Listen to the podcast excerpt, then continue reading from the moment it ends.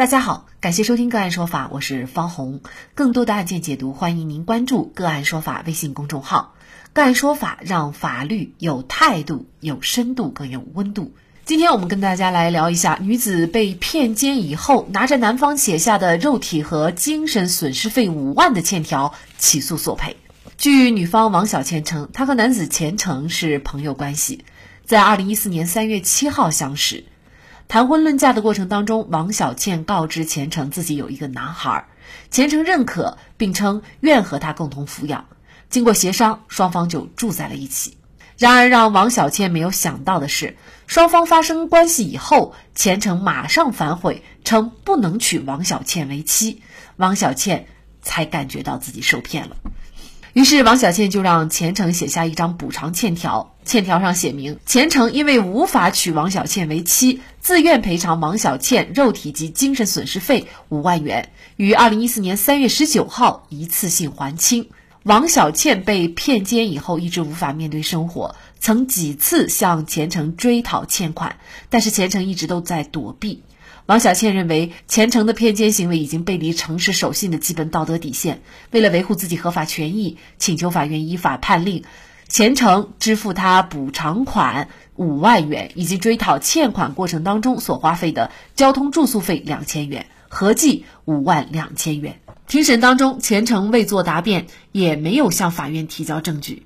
那么，王小倩是否可以凭着当初钱成写下的欠条？要回这五万多元的补偿款呢？就这相关的法律问题，今天呢，我们就邀请北京前程律师事务所合伙人、婚姻家事专业律师苗丽丽和我们一起来聊一下。苗律师您好，嗯，你好，大家好，嗯，好，非常感谢苗律师哈。那王小倩呢，她索要这个补偿款呢，其实是有凭有据的啊，有欠条，然后呢，有有对方的签名。那像这种情况下，她是不是就能够百分之百要到这个补偿款了呢？呃，其实不是的，大部分情况下她是拿不到这个补偿款的。对于这个问题呢，我是觉得可以从两个层面去理解它啊。第一个层面就是说，当事人的行为是不是属于法律规范的范围？也就是说，我们做了一件事情，那这件事情它到底归不归法律管？因为只有在法律规范的范围之内，才能够按照法律的规定去评价这个事儿啊，才有可能产生法律上的后果。然后第二个层面呢，就是说我们做的这一件事情，即使是属于法律规范的范围，但是它是不是法律就一定支持我的这个诉求呢？也未必，有可能我还得败诉，对吧？所以在这个呃王小倩和钱程的这个案子当中呢，让这个男方答应了结婚，后来呢说白又悔婚了，对吧？我不我不跟你结婚了，这个行为实际上它就属于道德评价的这么一个范畴，因为在法律上。明确的规定了，结婚、离婚双方都是自愿和自由的，不能够违背任何一方呢他这个自己的意志，说你强迫他去结婚，这个是不可以的。所以说呢，法律不会强制任何一方去结婚。那这个时候说钱程我不同意结婚了，他违法了吗？没有违法，对吧？既然他有这个自由，法律也不会强制。那当他决定说我不去结这个婚的时候，那他就没有法律上的依据说要承担这个法律责任。这个法律责任是什么呢？也就是他们俩约定的说我要支付你这个补偿款。所以说从这两个层面来讲，王小倩即使是手里头拿着这个所谓的欠条，那么他依然拿不到这个补偿款。嗯。但问题的关键就是这个欠条啊，也没有人强迫他签啊。那他签了，就说明他是愿意的，就是你是信守承诺的，那你这个就应该履行。那怎么看这个问题呢？对，这个就是我们通常就说的，就是那是不是这个人不诚信，那法律就一定要惩罚他呢？这个真的不是这样子的，因为很多情况下，我们约定的这个事情本身，它可能就不合法，法律就不会支持你啊。比如说，一个八岁的小朋友打了一个欠条，说我欠你。一千块钱，或者是两千块钱，甚至更多，那小朋友也是自愿的呀，那他是不是就一定有效呢？不是，是无效的。为什么呢？因为小朋友他八岁这个情况，他是一个无民事行为能力人，啊，他自己处理不了这个事情。还有一种，比如说欠条是被强迫写的，被逼着写的，还有是两个人商量好了，说这个我们写一个欠条，我欠你多少钱，目的是为了什么呢？恶意转移财产，通过合法的形式，这个实施这个非法的目的，这些情况下出具的欠条啊，它都是无效的。咱们这个案子当中呢，就是属于这些情况当中的一种，因为它违背了社会的公德啊，损害了社会的这个公共利益，所以它导致了它无效。啊，因为是什么呢？你看这个欠条的前提就是说你必须得跟我结婚，如果你不结婚，你就要给我钱。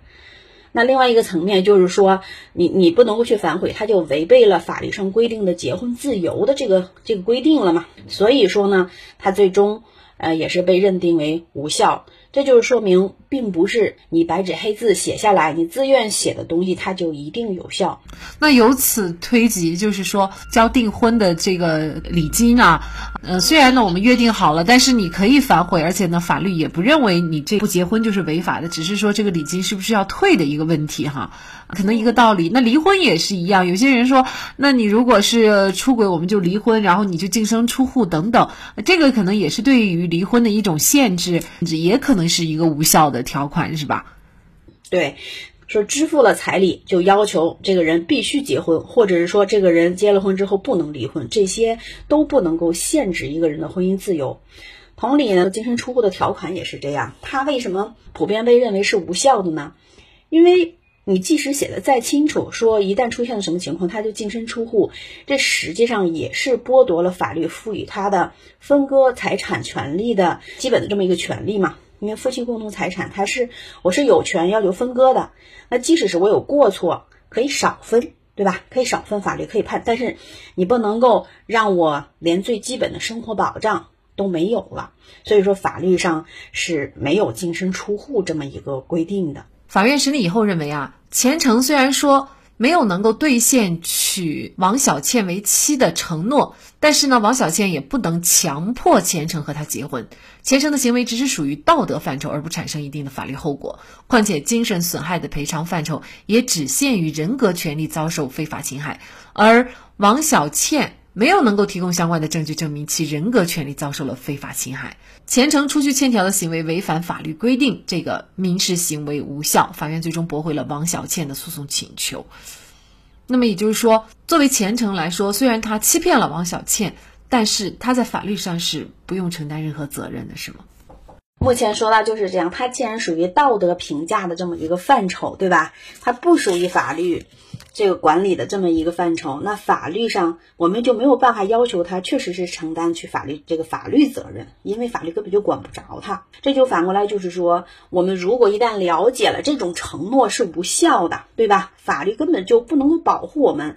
那也就是说，选择这个人的时候，当他做出这种类似的承诺的时候，我们就不能够完全去。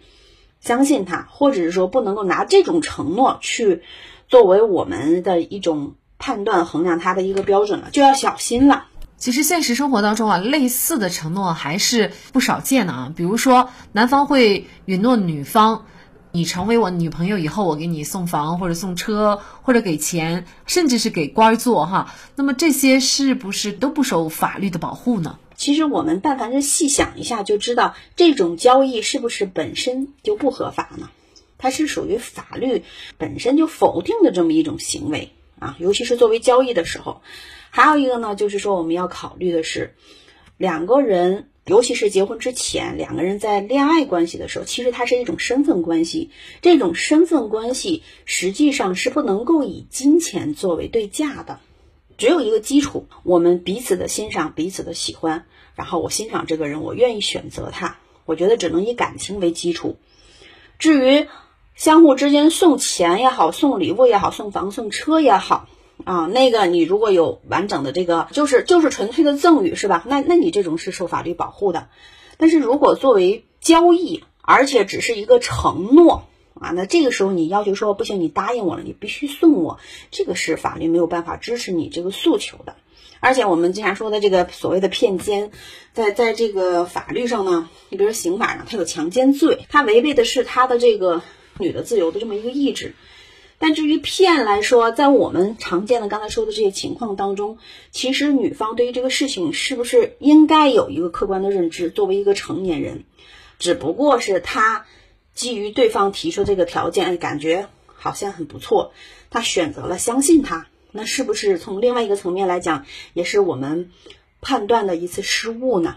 啊，所以说在这个过程当中，如果嗯产生的这种约定，可能法律也很难去支持你。显然，爱是这个世界上最美好的感情，但是如果非得要用金钱、财物来进行交换，那么你的爱其实就不是爱，甚至也不值钱了，更会让对方看不起。好，在这里再一次感谢北京前程律师事务所合伙人、婚姻家事专业律师苗丽丽。